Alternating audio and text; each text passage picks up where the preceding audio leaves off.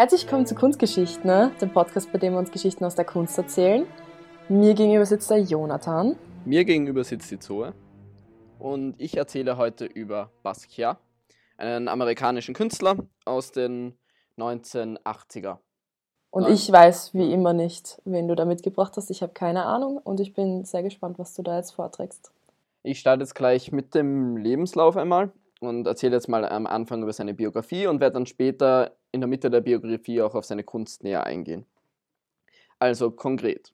Jean-Michel Basquiat ist Ende 1960 in New York in Brooklyn geboren, als Sohn einer Einwanderfamilie aus Haiti. Der Vater ist in den 50er aus Haiti eingewandert in New York. Er war Buchhalter, also er kam aus einer recht gut situierten Familie. Ähm, er ist auf eine Privatschule geschickt worden und wurde auch ein paar Mal wegen rebellischem Verhalten der Schule verwiesen. Ähm, ja, er ist Afroamerikaner. Seine Mutter war sehr kunstinteressiert und hat auch das Talent ihres Sohns sehr früh gefördert. Ähm, aber äh, laut manchen Quellen, aufgrund von schwerer Depressionen, ist er in eine Klinik eingewiesen worden. Ähm, laut anderen Quellen, da, also ich habe das jetzt nicht fix bestätigt, dass sie schwere Depressionen hatte, aber auf jeden Fall scheiden sich die Eltern im Alter von acht Jahren, von, also wo Jean-Michel acht Jahre alt war. Und ab dem Moment wächst er bei seinem Vater auf. Er hat noch zwei jüngere Schwestern. Und ja, und so verbringt er mal seine ganze Jugend in New York, in Brooklyn. Man muss sich das vorstellen, die Kunstwelt damals. Ähm, eben am Anfang noch sehr abstrakter Expressionismus mit, mit Bollock, mit Action Painting, also sehr abstrakte Kunst. Und es hat sich aber natürlich, wenn er 1960 schon geboren ist, bis er dann in die Jugend gekommen ist, auch schon Andy Warhol mit mit der Pop Art etabliert. Aber Pollock war ja, war ja 42 bis 50. Also er ist dann aufgewachsen mit der Kunst oder hat er.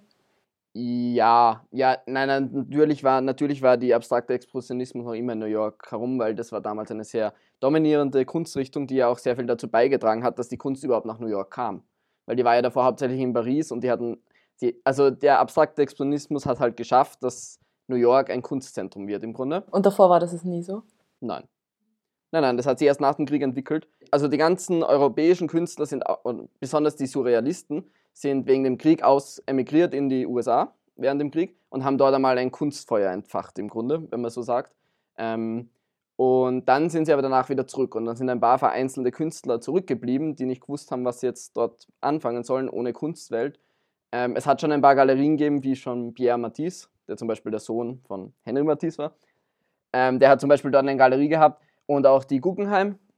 Wobei die hat eben auch nach dem Krieg ihre ganze Sammlung von New York nach Venedig verlegt. Also, da, also es schien, als würde jetzt nach dem Krieg die ganze Kunstwelt wieder abreisen und New York alleine zurücklassen quasi. Aber eigentlich interessant, dass New York erst so spät zu einem Kunstzentrum geworden ja, ja. ist. Und dann, ja, ja, und dann halt haben sie es eben, dann haben sie einen sehr langen Kampf auch gehabt im Grunde zwischen Europa und New York, weil es geheißen hat in vielen Kunstkritiker, auch in den USA, dass die amerikanischen Künstler keine richtig guten Künstler sind, ähm, sondern die müssen aus New York kommen. Und das war und eben der, mit einem abstrakten Expressionismus und mit ein paar Kunstkritikern ähm, haben sie das dann geschafft durchzusetzen, ähm, dass sie auch eher als ernste Kunst wahrgenommen werden. Also die New Yorker? Die New Yorker, also das Action Bending damals hauptsächlich am Anfang. Das war halt Bollock, Rauschenberg und so weiter. Ähm, und, und dann hat sich dort eben eine Kunstszene langsam entwickelt und hat es dann aber eben schlussendlich dann, ich würde sagen, schon mit dem Action Painting, aber dann mit der Bob Art und den anderen Kunstrichtungen, also äh, die da herum entstanden sind, endgültig geschafft, New York als Kunstzentrum zu etablieren. Und da sind auch eben die ganzen anderen Künstler, wie zum Beispiel, wie, wie ich letztes Mal erzählt habe, Kusama, sind dann auch nach New York gegangen, um dort Karriere zu machen. Und es haben sie immer mehr Galerien dort angesiedelt und immer mehr der Kunstmarkt dorthin verlegt. Und heute ist ja New York immer noch ein riesiges Kunstzentrum genau, mit den ganzen genau. Museen. Genau, heute zählt nur, ja genau, und seit, seit den 1960er, 70er, 50er in der Gegend herum. Genau, und er wächst jetzt eben in, da in New York auf, wird 1960 geboren. Also da etabliert sich gerade die Kunstszene in New York, also 1957 kann man so sagen, ähm, hat, hat sich Bollock und so geschafft durchzusetzen. Und genau, und in dieses New York wird er reingeboren. Eben, wir haben äh, stark vertreten die Pop Art und wir haben stark vertreten der abstrakte Expressionismus. Und ja, Ähm, er bricht, also jetzt nur, das war jetzt nur mal ein grundsätzlicher Überblick, in was für ein New York er da kommt. Äh, auf der Kunstebene, in was für ein New York er kommt. Ähm, dann 1978, ein Jahr bevor er die Highschool äh, beendet hätte, also mit 18 Jahren, bricht er diese ab und geht von daheim weg, haut ab. Und er wohnt dann bei Freunden und angeblich auch auf der Straße und schlägt sich so durch. Also er hat sich entschieden, er will nicht mehr daheim wohnen. Warum das genau war, ist nicht ganz klar. Also, er hat Galeristen erzählt, ähm, dass er von daheim weg ist, weil ihn sein Vater geschlagen und misshandelt hat. Sein Vater bestreitet das aber vehement und meint, es, er ist sich sicher, dass Jean-Michel das nur erzählt hat, wie er auch erzählt hat, dass, hat, dass er im Ghetto aufgewachsen ist, aber es, äh, es nicht ist. Und also es war schon so, er wollte ein also Jean-Michel wollte ein Image der Afroamerikaner, der aus dem Ghetto kommt, der, der am Boden lebt und der jetzt so richtig auf die Tränendrüse drücken ja, bei den Galeristen und eine interessante Backstory ja, genau, haben. Genau, was du wahrscheinlich damals auch gebraucht hast, weil wir haben damals in New York volle Kunstexplosion. Wir haben den Börsen, äh, Börsenboom in den 70er und es also, also plötzlich voll viel Geld da. Es geht wirklich auch ums Image der Künstler. Es geht nicht nur ums Kunstwerk, sondern es geht, welches Image vermittelt auch dieser Künstler. Ähm, genau, und das, es ist auch eine Sache, warum er das so erzählt hat, eine Idee. Was stimmt, weiß man heutzutage nicht oder ich habe nichts genaueres darüber gefunden. So, er hat im Grunde nie etwas Richtung Kunst studiert, weil er, er ist eben 1978 aus der Highschool raus und hat sich dann auf der Straße durchgeschlagen er ist nur eben zum Beispiel mit Freunden und am An auch mit seiner Mutter am Anfang und später dann mit Freunden ähm, regelmäßig ins Met Metropolitan Museum gegangen und hat sich dort eben die Kunst angeschaut. Die, äh, zum Beispiel ein Freund hat erzählt, jeden Mittwoch haben sie sich dort getroffen und sind durch das Museum gegangen und haben über Kunst diskutiert. Ähm, genau. Fast so dann, wie wir. ja, genau, so circa. Nur ich glaube, er ist auf keine Kunst-Highschool gegangen. Ach, äh, aber ein Vorteil. Ja, Wahnsinn. Wobei er hat sich auch eben damals sehr viel mit Kunst beschäftigt. So, er hat dann angefangen, also noch in der Highschool, hat er Aldias kennengelernt. Es war ein Graffiti-Jugendlicher, der halt in der Stadt Graffiti, der war, recht, der war in der Graffiti-Szene drin und hat mit dem angefangen, Graffiti zu machen. Äh, und zwar haben sie im, im Dialog den Begriff Seimo oder diese Religion Seimo oder die Figur Seimo entwickelt. Ähm, sie haben das auch dann genau beschrieben in der Schülerzeitung, die sie gegründet haben. Ähm, Seymour ist ein Ort, wo für alles gesorgt ist. Es soll fast wie eine Religion sein. Das Ganze, es war am Anfang im Grunde nur ein Spaß. Seymour steht eigentlich für Same Old Shit. Ah. ja, und unter dem Synonym, Synonym Seymour ähm, plastern sie dann New York zu mit Graffiti. Aber jetzt nicht klassischen Graffiti, sondern eigentlich mit Sätzen und Schrift. Also es geht immer nur um lyrische, zum Teil kryptische, zum Teil versteht man sie nicht, zum Teil satirische, zum Teil ähm, poetische Sätze, die plötzlich in ganz New York aufteilen. Zum Teil haben es 30 pro Tag gemacht, das heißt, ganz New York war zu mit Seymour. Und jeder kannte Seymour und jeder hat sich gefragt, wer ist bitte dieser Seymour? Sehr schlau. Es waren zwei 18-Jährige, die halt rumgehen und herumspulen. Ähm, äh, Aldias meint dann auch eben, es war im Grunde was komplettes Neues zur Graffiti-Kultur, eben, dass es nicht um Bilder geht, sondern einfach nur Sätze überall hinsprühen. Ähm, aber er meint, zur Geschichte der Menschheit war es im Grunde nichts Neues, weil das haben ja auch schon die Römer gemacht, politische Statements an die Wand, Wände gesprüht. Genau. Äh, Basquiat geht dann einmal auf eine Graffiti-Party ähm, und fragt halt, ob er auch was sprayen kann und fängt dann an zu sprayen und plötzlich rasten die Leute aus, weil sie ihn als Seymour erkennen. Und ja, und dann war plötzlich er das Gesicht von Seymour und nicht Aldias. Er war Seymour. Er ist dann auch in eine TV-Show gegangen. Ähm, und, und das nächste, was er dann macht, er fängt dann von selbst an, plötzlich in der ganzen Stadt zu sprayen, Seymour is dead. Aldias war das überhaupt nicht recht, oder? Weil er wollte eigentlich Seymour nicht killen. Aber Basquiat wollte jetzt als Künstler wahrgenommen, als Basquiat wahrgenommen werden und nicht mal als Seymour. Er hat dann schon noch ein paar Kunstwerke mit Seymour gemacht, unter dem Synonym Seymour, aber ist dann recht schnell zu Basquiat übergegangen boah, so richtig im, im Regen stehen lassen. Ja, ja, genau. Und deswegen, da hat ihre Freundschaft auch einen Knick gehabt. Habe ich gelesen. ähm, ja. Ist genau. der, sein Freund, ist der irgendwie berühmt geworden in der Kunstszene oder ist er verschwunden? Er ist, er ist schon berühmt. Er hat, ist dann, glaube ich, Richtung Musik eigentlich zuerst gegangen.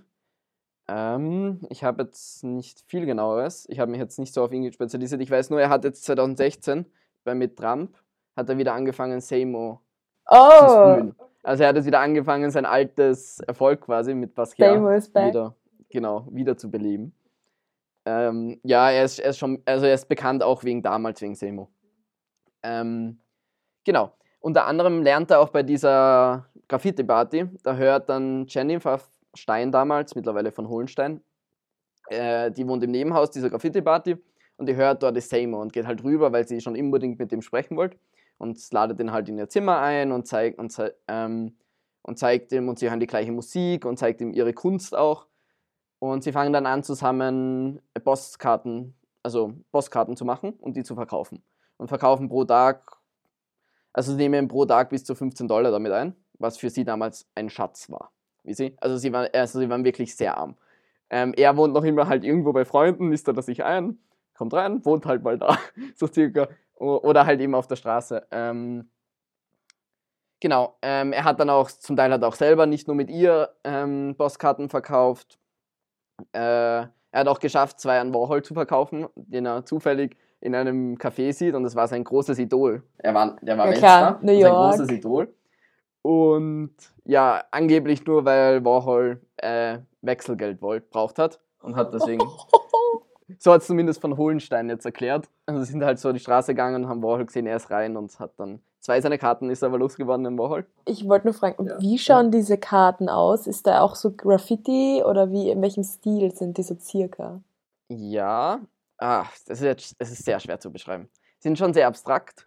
Ja, warte mal. Man findet sie nämlich auch noch gar nicht so leicht. Ich habe irgendwann mal ein Foto Ich dachte so, das ist so, so sein Ding so. Man Nein, kennt ihn von diesen Postkarten. Nein, nein, nein. Ja, dann ist Er hat sich nur damit über, mit Geld über Wasser, ge also das war seine, seine Einnahmequelle. Er hat dann auch T-Shirts zum Teil verkauft, die er verziert hat und wo er draufgemalt hat.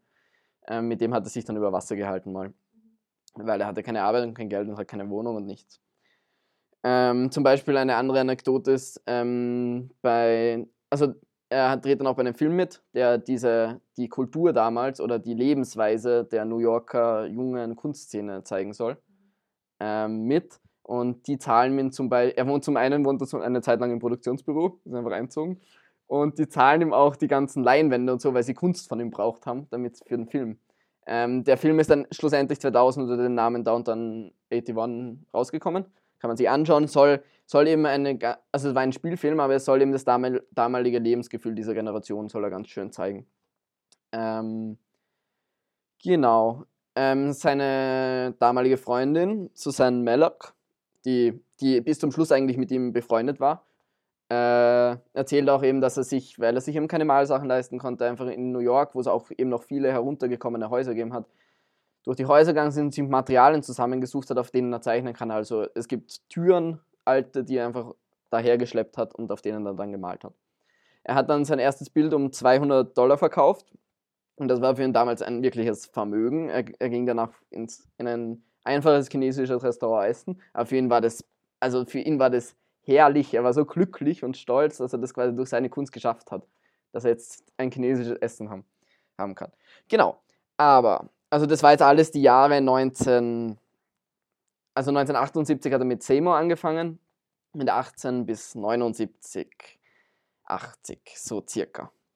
Ähm, er lernt dann eben auch bei einer Party äh, einen Künstler kennen und zwei Jahre später, das muss auch so 1978, 79, 79 wird es gewesen sein, ähm, und der kuriert später eine Ausstellung im PS1 oder PS1. Ja, mittlerweile gehört es mit MoMA, mit dem Museum of Modern Art zusammen, damals noch nicht. Äh, und es ist einer der größten für, äh, Sammlungen, also Organisationen für zeitgenössische Kunst in den USA.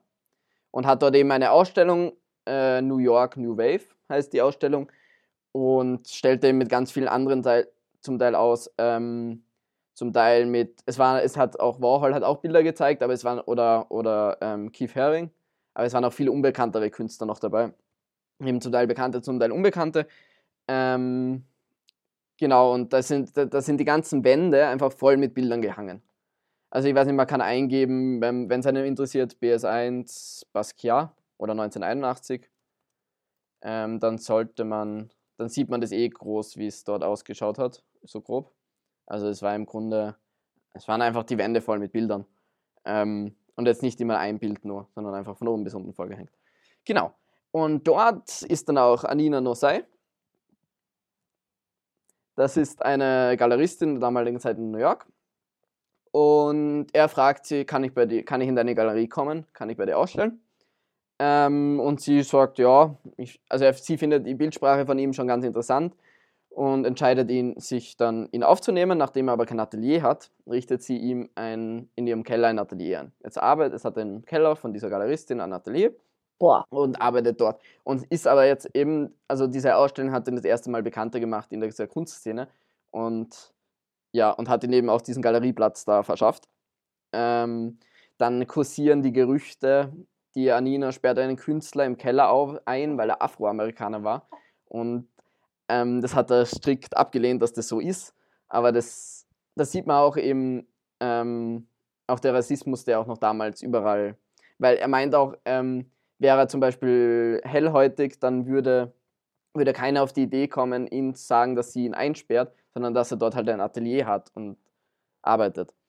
Ähm, genau. Aber Anina ähm, genau, sie fängt dann an, auch ihre Bilder, seine Bilder zu verkaufen. Er bekommt immer die Hälfte vom Geld und sie die andere Hälfte. Ähm, sie bietet ihm dann auch seine erste Solo-Ausstellung und die war ein riesen Erfolg. Also es waren sofort alle Bilder ausverkauft.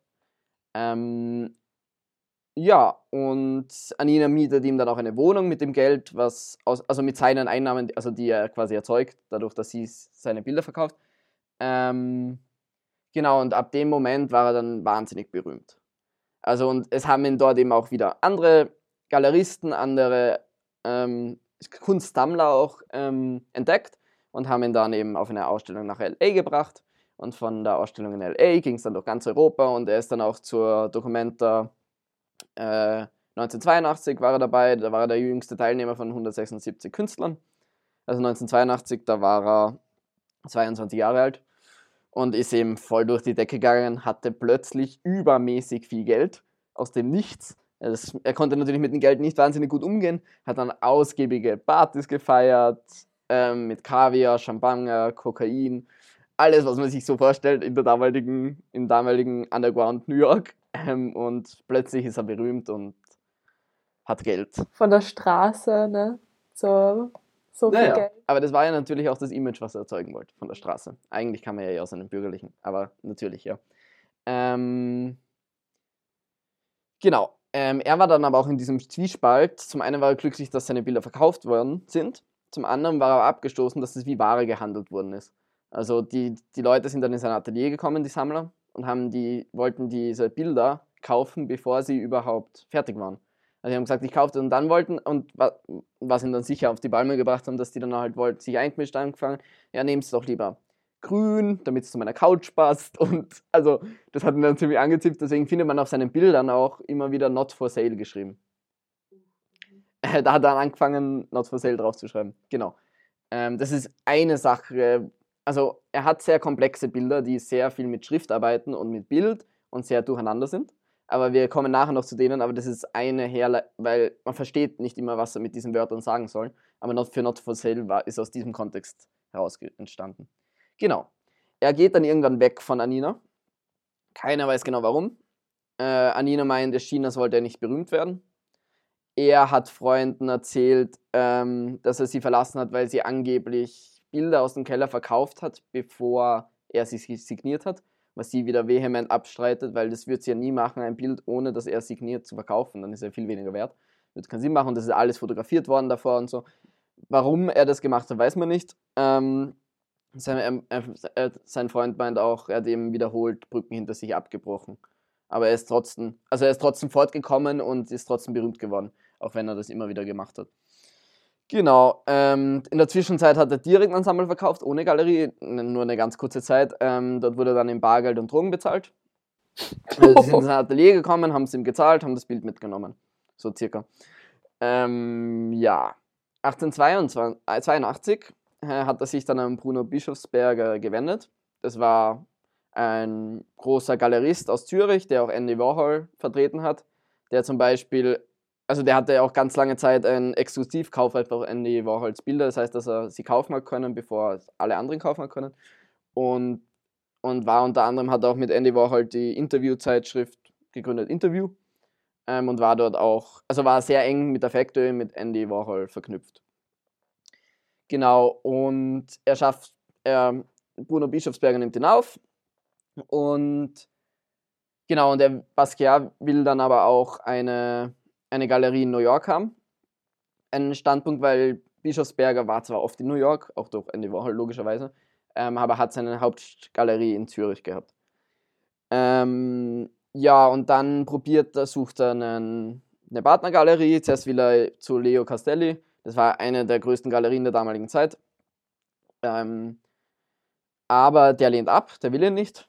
Ähm, warum genau, weiß ich nicht. Er hat so, zum Beispiel hat Leo Castelli zuerst auch Andy Warhol abgelehnt, weil er Angst gehabt hat, dass der mit Roy Lichtenstein, den er in seinem Sortiment hat, konkurriert. Später hat er ihn dann schon auch in, seinem, äh, in seiner Galerie gehabt. Ähm, aber ähm, ja, und nachdem ihn Leo Castelli abgelehnt hat, quasi, ähm, probiert das dann bei der großen Galeristin, der zweiten großen Galeristin in New York, Mary Bone. Und er probiert eben dort dann reinzukommen. Die, die Galeristin gilt als sehr tüchtige Geschäftsfrau. Eben damals als Frau sich als Galeristin durchzuschlagen, war nicht ganz easy. Ähm, jetzt 2019, sie gilt bis jetzt als eine der größten Galeristinnen. Und 2019 ist sie aber ins Gefängnis gekommen Na. für Steuerhinterziehung zwischen 2009 und 2011. Ja, aber sie hat gesagt, sie wird zurückkommen und die Galerie wieder öffnen, weil im Moment ist sie geschlossen, nachdem sie im Gefängnis ist. Ähm, diese willigt dann nach ein Jahr Bedenkzeit ein. Also man sieht, auch wenn er theoretisch schon berühmt war und die Sammler nach ihm jagten, ähm, waren sich die Galeristen nicht sicher, ob er nur ein kurzes Strohfeuer war. Ähm, aber die willigt dann ein und dann hat er auch seine Bilder dort hängen. Ähm, er schafft es dann auch 1985 auf das Cover der New York Times Magazine. Das war so sein Höhepunkt, sein Durchbruch ähm, seiner Karriere im Grunde. Da war er richtig stolz, dass er da drauf war, hat sich einen Stapel der New York Times gekauft. Ähm, Andy Warhol schrieb da in sein Tagebuch, uh, I think Sean, Sean Michel will be the most, fa most famous black artist after this New York Times thing comes out. Hat er recht gehabt? Er war der erste, er, im Grunde hat er recht gehabt, ja. Er, er gilt als erster äh, berühmter afroamerikanischer Künstler. Ähm, Genau, und dann zum, damit kommen wir auch schon zum Hauptthema seiner Bilder, ähm, Rassismus in den USA, Rassentrennung, was daher halt herkommt. Aber nicht nur, aber es ist ein großes, auch ein großes Thema. Ähm, und für ihn war es eben auch sehr wichtig, wie die Schwester erzählt, dass er als großer Künstler nicht als dunkelhäutiger Künstler wahrgenommen wird. Also er wollte nicht immer auf seine Hautfarbe reduziert gewesen worden. Wobei ihm das natürlich sicher mithalf für sein ganzes Image. Was er aber natürlich auch aufgebaut hat so. Er meint auch mal, Dunkelhäutige werden nie realistisch dargestellt oder überhaupt dargestellt oder nicht genug dargestellt in der modernen Kunst. Und das will er eben auch ändern. Ähm, er, hat eben, er hat aber dadurch auch sehr viel Feindseligkeit in, dieser, in diesem rassistischen, weißen ähm, Künstlergehabe ähm, gehabt. Und das hat aber zum Teil auch eben mit Neid mit, mit reingespielt und das hat sich oft in rassistischen bei, ähm, Äußerungen gezeigt. So. Er hat auch mal gesagt, sie haben diese Vorstellung von mir, der wilde Affenmensch und so ähnlichem Mist. Also, genau. Ähm, es hat dann Michael Stewart gegeben. Das war ein dunkelhäutiger Street Artist, der Basquiat nachgeahmt hat. Ähm, hat, sogar die, hat sich sogar die gleiche Frisur äh, schneiden lassen. Und der hat dann ein, also hat, hat dann beim Graffiti-Sprühen ist er von der Polizei festgenommen worden und zu Tode geprügelt worden. Was? Ja. Und das hat Basquiat ziemlich mitgenommen. Also äh, er hat dann die ganze Nacht, wo er das erfahren hat, ähm, sie haben ihn natürlich gekannt, alle, ähm, die ganze Szene, ähm, hat er nur Totenköpfe im Grunde gemalt. Und ja, und hat halt die ganze gemeint, das hätte auch ich sein können. Natürlich, also das ist natürlich, das ist ihm sehr nahe gegangen, dass es zu sowas noch dass es zu sowas überhaupt kommen kann. Er hat dann ein paar Jahre später ähm, auch ein Bild dazu gemalt, wenn man es sich anschauen will, das heißt die Faceman. Da, da bildet er das ein paar Jahre später ab, diese, da verarbeitet er nochmal dieses Szenario, wo eben Stuart verprügelt worden ist. Genau. Und ich finde, das ist ein guter Weg, einen guten Zeitpunkt auch auf seine Bilder näher einzugehen. Er arbeitet sehr viel mit Linien, Zeichen und Strichen Äh, Linienzeichen und Schrift meine ich. Strichen sind Linien. sind das gleiche. ähm, genau.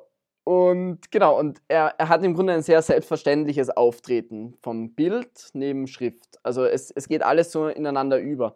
Wenn man so, wenn, wenn, wenn man einfach auf Google eingibt Basquiat, dann findet man genug Bilder, wo man mal einen guten Überblick bekommt. Aber ich finde, man sieht total gut dieses Zusammenspiel aus sehr heftigen Farben und dann doch irgendwie minimalen Linien und Formen, die dazukommen. Ja, das stimmt, ja. Ah, und er ordnet dann einfach eben alle möglichen verschiedenen Zeichen nebeneinander an. Und ja, und, und malt die. Ähm, wie, wie funktioniert das Ganze? Ähm, wie, wie, wie, wie malt er diese Bilder? Ähm, die entstehen so, warum die so willkürlich scheinen und einfach ein großes Durcheinander oder ein großes Nebeneinander, zum Teil keine, keinen Bezug zueinander habend die einzelnen Elemente sind. Eben man sagt, es kann zum einen sein, dass es der Einfluss der abstrakten Expressionisten ist, von Bollock, der auch sehr durcheinander ähm, kein wirkliches Hervorheben verschiedene Sachen oder auf Zufall baut, dass es daher kommt. Und natürlich, es kommt auch daher, wie er seine Bilder gemalt hat. Ähm, weil er hat immer fünf, sechs Bilder stehen gehabt, hat Bebop gehört. Also Basquiat hat sich auch sehr viel mit Musik beschäftigt. Ähm, und eben hat Bebop gehört und dabei mal auf dem Bild weitergemalt, dann ist er zum nächsten Bild gegangen, hat auf dem Bild was dazu gemalt, dann ist er zu dem Bild gegangen, hat da was. Und dadurch entsteht natürlich so, so ein großes Durcheinander an, in seinen Bildern. Oder nicht durcheinander, nebeneinander, aber verschiedene Themen, die nicht aufeinander Bezug haben. Was sind so die Subjekte, die er, also die Objekte oder die Menschen, die er zeichnet? Hat er jo. da irgendein Muster? Äh, ein Muster würde ich jetzt nicht sagen, aber es, es, also es hat zum Teil schon Bedeutung, die Sachen, die er zeichnet. Also nur zum Teil. Zum Teil nicht. Zum Teil weiß man die Bedeutung nicht, was er damit aussagen wollte. Ähm, und zum Teil schon. Und das ist jetzt wahnsinnig, ähm, wahnsinnig interessant. Ähm, ja, also er arbeitet eben sehr viel mit Symbolen und Zeichen. Und er arbeitet da immer mit Symbolen und Zeichen, die auf Konventionen beruhen. Das heißt, die keine direkte Ähnlichkeit haben zu. Also eine Schrift ist zum Beispiel so eine, die, da haben wir uns nur ausgemacht, dass dieses Ding Haus heißt. Und wir zeichnen kein Haus. Ganz einfach erklärt. Genau, und eben eben das funktioniert nur für Einge Eingeweihte, dieses System. Und er verwendet da alle möglichen Wörter, die historisch, auch historisch bedingt für Afroamerikaner wichtig waren, weil eben die Afroamerikaner haben in der Zeit der Sklaven oder grundsätzlich haben Sklaven ähm, quasi einen Weg gesucht, dass sie im normalen Englischen, im Standard-Englisch kommunizieren können und über Sachen redet, die der Sklaventreiber nicht hören kann. Das heißt, die haben andere Bedeutungen zu, an, zu den Wörtern dazu ähm, verknüpft quasi. Ähm, und solche Wörter kommen auch immer wieder auf seinen Bildern vor. Äh, da gibt es zum Beispiel Oreo. Äh, das ist jetzt nicht nur ein Keks, sondern ähm, das heißt, heißt im Grunde auch, ähm, das, das sollen, sind Afroamerikaner, die ihre Dunkelhäutigkeit durch die Anpassung an die weiße Mehrheitsgesellschaft verleugnen. Im Grunde. Das ist ein so ein Begriff. Ähm, er verwendet dann auch einmal in einem seiner Bilder, das heißt auch Dextrose, wieder Zucker oder es geht auch um Zucker und das hat auch einen Grund. Das könnt ihr jetzt auch eingeben. Ähm, man sieht das nicht sehr viel auf dem Bild außer Dextrose. Ähm, und da, das ist ein Verweis darauf, auf die forcierten Sklavenimporte aus Afrika für die Zuckerplantagen in, in der Karibik. Ähm, drüber, über diesem Dextrose ist eine Krone, die man beim Basquiat immer wieder finden wird. Ähm, die steht im Grunde für ihn selber, weil er galt in der Graffiti-Szene als King of the Line. Und daher kommt es, dass, dass er als sein Zeichen diese Krone hat. Genau, die kommt immer wieder vor, das steht immer für Basquiat selber. Ähm, dann gibt es aber auch noch neben diesen Codes, die aus, aus diesem kulturellen Background kommen, gibt es auch einfach ähm, Zeichen, wo man die so, sozial-kulturelle Prägung haben. Also, ähm, und die er mit einer neuen Bedeutung quasi verseht. Ähm, da gibt es zum Beispiel das Keep Frozen äh, Pinguin-Label, was Transporte kennzeichnet, die gekühlte Ware transportieren. Das, äh, jetzt das ein, ich finde echt lustig, weil dann, also wenn man dieses, dieses Label sieht, dann sieht man sofort, dann erkennt man einfach diesen Pinguin darin wieder, dann versteht man seine Köpfe, die da sind, weil der Pinguin schaut einfach eins zu eins aus, wie er ihn da malt. Und genau, und er nimmt das hin und er, und seine Bedeutung ist aber dieses Keep Frozen und der Pinguin steht für Black Coolness. Was die kommt, die kommt aus auf der Ästhetik, der Coolness der Afro, afroamerikanischen Jazzmusiker, die damals natürlich in waren und die auch sehr für die großen Respekt äh, hegte. Ähm, und genau, und für, und für diese Black Coolness steht dieser Pinguin. Die in, bei Keep Frozen, bei dem Label, ist eben auch, schaut der Pinguin wie in einem Frack aus. Und das steht eben auch wieder für diese Jazzmusiker, die auch meistens in so Fracks aufgetreten sind. Genau. Ähm, da da gibt es das Beispiel, zum Beispiel man sieht so einen Bingo in, in Florida, im Bild Florida. Ähm, man sieht, aber die kommt auch in seinen Werken immer wieder auf. Also er hat immer wieder Pinguine dabei, die alle, oder, oder er schreibt Keep Frozen drauf, was alles auf diesen Ursprung verweist. Genau. Äh, ja, ein an, etwas anderes, was er auch immer wieder verwendet, was jetzt zum Beispiel auch bei dem Bild Florida vorkommt, glaube ich, ein anderes Zeichen quasi, ist Vitaphon. Ähm, und Vitaphon war die berühmte Tonfilmtechnik des ersten Tonfilms, der Jazzsinger. Ah, ja. Und wenn man ein bisschen Filmgeschichte weiß, weiß man, dass in diesem Film ein hellhäutiger Schauspieler mit Schminke in einem dunkelhäutigen Jazzsänger verwandelt wurde. Und das war natürlich ein bisschen eine Diskriminierung.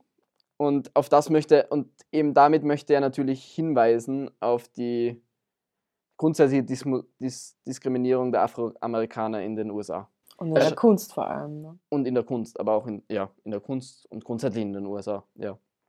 Ähm, er schreibt zum Teil auch The First Sound Film rauf oder er macht mehrere Anspielungen an dieses Ereignis. Ja, und so hat er ganz viele verschiedene ähm, Zeichen, die auf verschiedene Sachen einfach hinweisen und ist somit recht politisch. Auch wenn es damals zum Teil die Leute zu seinen Lebzeiten nicht unbedingt verstanden haben. Ähm, er hat auch immer wieder Interviewfragen dazu bekommen, er hat das aber nie wirklich sinnvoll beantwortet, sagen wir so. ähm, und das natürlich kann sein, dass es alles eine reine Interpretation ist in Zeichen, die er gemalt hat, aber zum Teil ist es eben wie Vitaphon schon recht eindeutig.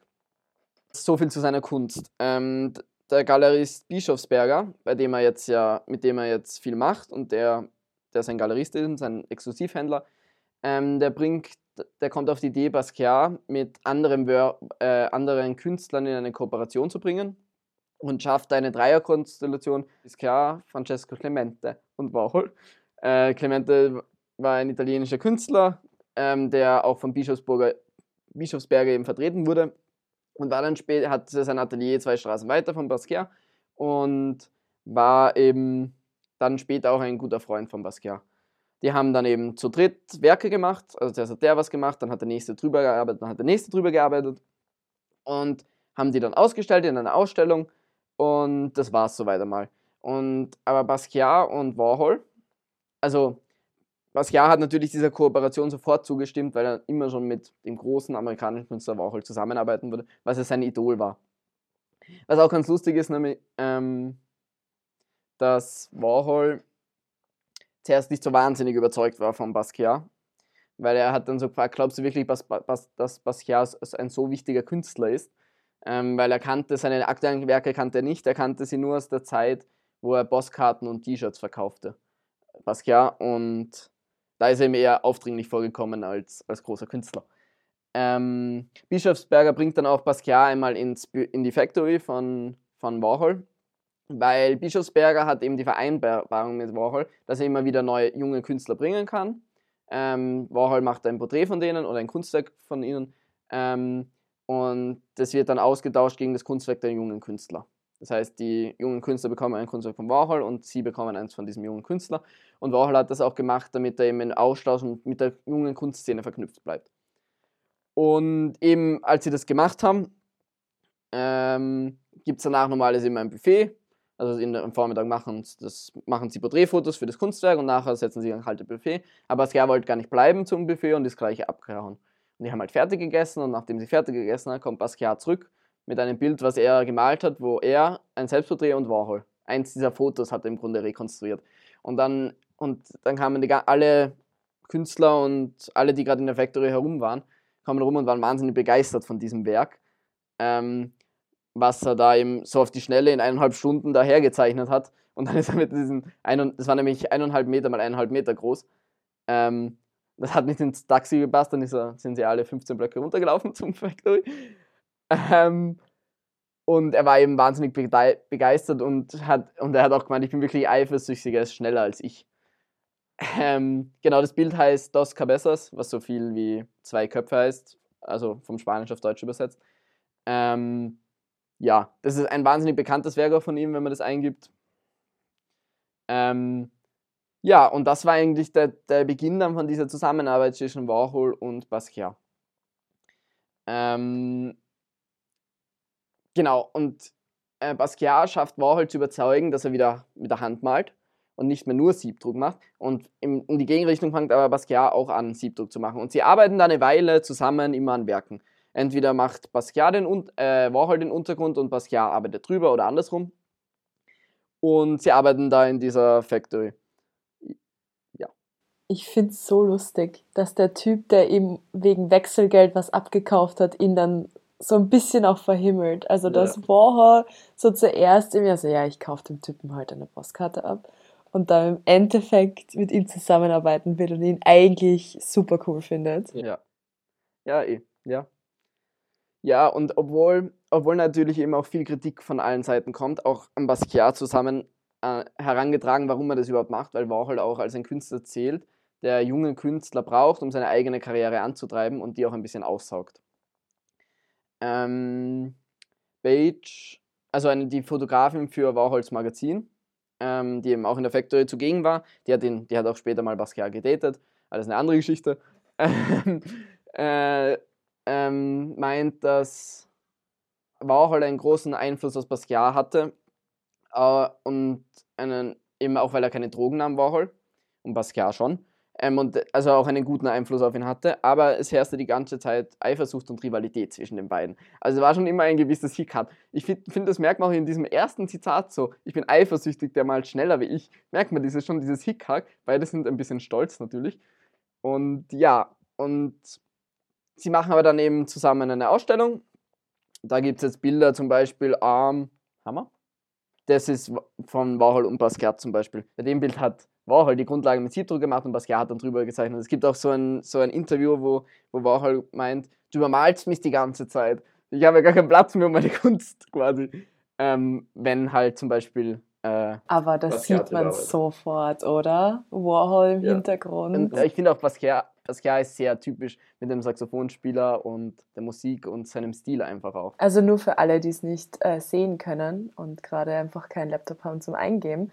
Man sieht ähm, total klare Formen von Warhol, wie es man von ihm gewöhnt ist. Sehr commercial und drüber kommen äh, sehr freie Formen und ähm, schon fast abstrakt, expressionistisch ähm, ein Mann mit einem Saxophon in der Hand. Ja. Ja. Genau. Und sie stellen dann diese Bilder eben in einer Galerie aus, die zwei, zwei riesen Künstler natürlich. Dort ist im Zuge dieser Galerie ist auch äh, das bekannte Plakat entstanden, Warhol und Basquiat mit in Boxhandschuhen. Ähm, auch ein auch Symbol für ihre Rivalität, ne? ja, natürlich. Wobei, wobei beim richtigen, beim richtigen Plakat, ich habe jetzt nur ein Foto aus dieser Serie gezeigt, ähm, da kämpfen sie beide Richtung Kamera im Grunde. Sie kämpfen gegen den unsichtbaren Feind, was auch als quasi sie kämpfen gegen die Kritiker und so gewertet worden ist im Nachhinein. Ähm, und diese Ausstellung hat, zieht wahnsinnig viel negative Kritik nach sich. Äh, in der New York Times erschien, die Werke wirken, also es erschien, dass die Werke wie eine Manipulation Warhols wirken, der Basquiat als Maskottchen benutzt. Und das war ja auch das, was Basquiat die ganze Zeit herangetragen wurde, aber doch nicht mit Warhol zusammen.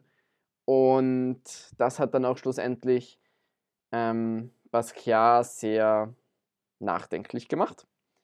Und also Bischofsberger und Warhol waren gewöhnt, dass ihre Ausstellungen, alle ihren großen Ausstellungen mal negative, viel negative Kritik bekamen. Aber Basquiat hat sich ja durch diese Ausstellung gehofft, den endgültigen Durchbruch mit Warhol, eine Ausstellung mit einem großen Amerikanern und jetzt kriegt, wird er als Maskottchen von Warhol bezeichnet. Und damit, danach hat er quasi aufgehört in der Factory zu arbeiten, hat kaum mehr mit ihm gearbeitet und quasi auch kaum mehr ein Wort gesprochen mit Warhol. Was Warhol überhaupt nicht recht war, weil er hätte gern weiter mit Basquiat zusammengearbeitet. Ähm, man sieht auch nach Warhols Tod, dass die meisten Werke so konzipiert waren, dass da eindeutig der, der Beitrag von Basquiat fehlt. Eindeutig das, wo der Basquiat noch drüber zeichnet, fehlt einfach. Ähm, genau. Dann passiert aber etwas, was sehr großen Einfluss auf Basquiats und Warhols Leben hat. Nämlich Warhol stirbt 1987 mit 58 Jahren an einer Gallenblasenoperation recht plötzlich. Und das bringt Basquiat komplett. Also, das, das verkraftet Basquiat überhaupt nicht. In derselben Nacht meint dazu von Hohenstein, eben die Künstlerin, mit der er am Anfang die Bosskarten zum Beispiel gemacht hat, ähm, dass er nie über, diesen Tod, über den Tod Andys hinwegkommen wird. Und zum einen, es, eben, es, es wird auch gemünkelt, dass er sich schuldig fühlt, weil, weil er Andy verlassen hat. Ähm, jetzt, wo Andy gestorben ist und keinen guten Draht mehr zu ihm hatte. Äh, und dann begann er erst wirklich mit Drogen. Also dann hat Basquiat endgültig dem Drogen quasi verfallen. Ähm, er gibt dann 1988 noch eine Ausstellung in New York. Da waren auch alle Freunde und alle Verwandten kamen dorthin. Ähm, und man sieht dort schon ein großes, also den Tod auf einem Pferd. Das war quasi eine Vorahnung, was jetzt passieren wird. Auch für euch eine Vorahnung. Es heißt Riding with Death, wenn es euch interessiert. Ähm, und auf einem anderen Werk hat er auch schon dreimal Man Dies, Man Dies, Man Dies geschrieben. Ja, er ist dann, er ist 1985, also sie haben sich, na, also wir sind jetzt 1988, aber er hat sich schon 1985 ein Haus auf Hawaii angelegt, das er gemietet hat. Ähm, und das war halt wichtig für ihn, weil er so New York entfliehen konnte. Und ein bisschen Abstand von dieser Star-Kult und diesem ganzen Rummel bekommen konnte. Und dort ist er dann auch im Mai noch 1988 nochmal auf Entzug hin dann, aber er ist dann trotzdem am 12. August 1988 in New York, äh, quasi knapp eineinhalb Jahre nach dem Tod Warhols, an einer Überdosis gestorben. Mhm. Ja, und das war, ja, das war dann das Ende seiner Geschichte. Und ja, er gilt jetzt im Nachhinein eben als einer der ersten Künstler, die mit, mit afroamerikanischen Wurzeln die es geschafft haben, in New Yorker Galerieviertel eine Einzelausstellung zu bekommen, sich wirklich durchzuschlagen, wirklich berühmt zu werden. Wie von Hohenstein schreibt, the white black in the, in the right place at the right time. War im Grunde. Also er hat natürlich auch das Momentum auf seiner Seite gehabt. Ähm, und eben auch seine Kunst funktioniert im Grunde auch heute noch 30 Jahre später, weil ich bin auf den Künstler gestoßen, dadurch, dass mir eine Freundin erzählt hat, dass sie im Guggenheim Museum in Bilbao ähm, ihren Lieblingskünstler entdeckt hat, Basquiat. Und er funktioniert auch heute noch wahnsinnig gut bei der Jugend, ähm, obwohl 30 Jahre vergangen sind und auch die Themen, die er in seinen ähm, Bildern anspricht, sind heute noch brandaktuell, was ein bisschen traurig ist für unsere Entwicklung, meine ich. Aber ja, und er funktioniert eben auch heute noch wahnsinnig gut. Wobei er wird auch heute noch, wie damals, viel über seine Biografie vermarktet. Also man sieht selten auf Plakaten zu Ausstellungen, die heute Retroperspektiven und heut, die heute ähm, stattfinden, sieht man oft eben ein Bild, oft mit Andy Warhol zusammen, auch manchmal oder ähm, ähm, einfach ein Foto von ihm und nicht ein Werk von ihm. Also er funktioniert auch noch heute sehr viel über seine Biografie und über seine Geschichte und weniger über, über seine Kunst wird er vermarktet, auch noch heute. Ja. Aber seine Geschichte ist auch sehr interessant. Also ich verstehe, natürlich. warum die Leute so interessiert natürlich. sind. Ähm, wobei er die natürlich auch gekonnt vermarktet hat. Was ja, auf jeden Fall, wie du gesagt hast. Er hat ja auch ein bisschen versucht, sich so hinzustellen. Ja, hm. ja genau. Das war Basquiat. Das war jetzt ein sehr langer Redefluss von mir. Aber total interessant. Also ich, ich äh, hatte ja, du hast gesagt, ja, Basquiat, ich hatte mir jetzt erst einen Franzosen vorgestellt, ich mhm. hatte keine Ahnung, was da auf mich zukommt. Voll überraschend und ich finde die Bilder extrem interessant und ich finde, man sieht so viel, was damals schon er eben gemacht hat, was ich heute immer noch ganz viel sehe, auch in, in modernen äh, äh, Kunstmuseen und alles. Also so interessanter Typ auf jeden ja. Fall. Das ist lustig, weil ein Galerist, ein, ein, wo ein Galerist ihn das erste Mal trifft quasi und in der Ausstellung fragt ihn halt ein, äh, oder ein Sammler, ein Sammler trifft ihn, fragt ihn ein Galer, fragt die Galeristin halt, die ihn ausstellt, willst du den Künstler kennenlernen, Basquiat? Und er stellt sich auch einen alten, ja. äh, hellhäutigen Künstler vor. Und dann taucht plötzlich Jahr aus, 20, dunkelhäutig. einfach komplett ein anderes Bild, ja. Auf ja. jeden Fall. Aber gerade deswegen so cool. Also richtig Ja. cool. Danke für die, die, diese Geschichte. Hat mir total gut Ja. gefallen. Danke fürs Zuhören. Ja, bitte. Mhm. Und ich hoffe, euch hat es auch gefallen. Ähm, wir freuen uns natürlich immer, wenn ihr uns eine Mail schreibt mit Anregungen, Feedback. Ähm, egal, was ihr loswerden wollt, wir schreiben zurück. Und ja, wir hoffen, ihr habt diese Folge genauso genossen wie ich. Und ja, bis zum nächsten Mal.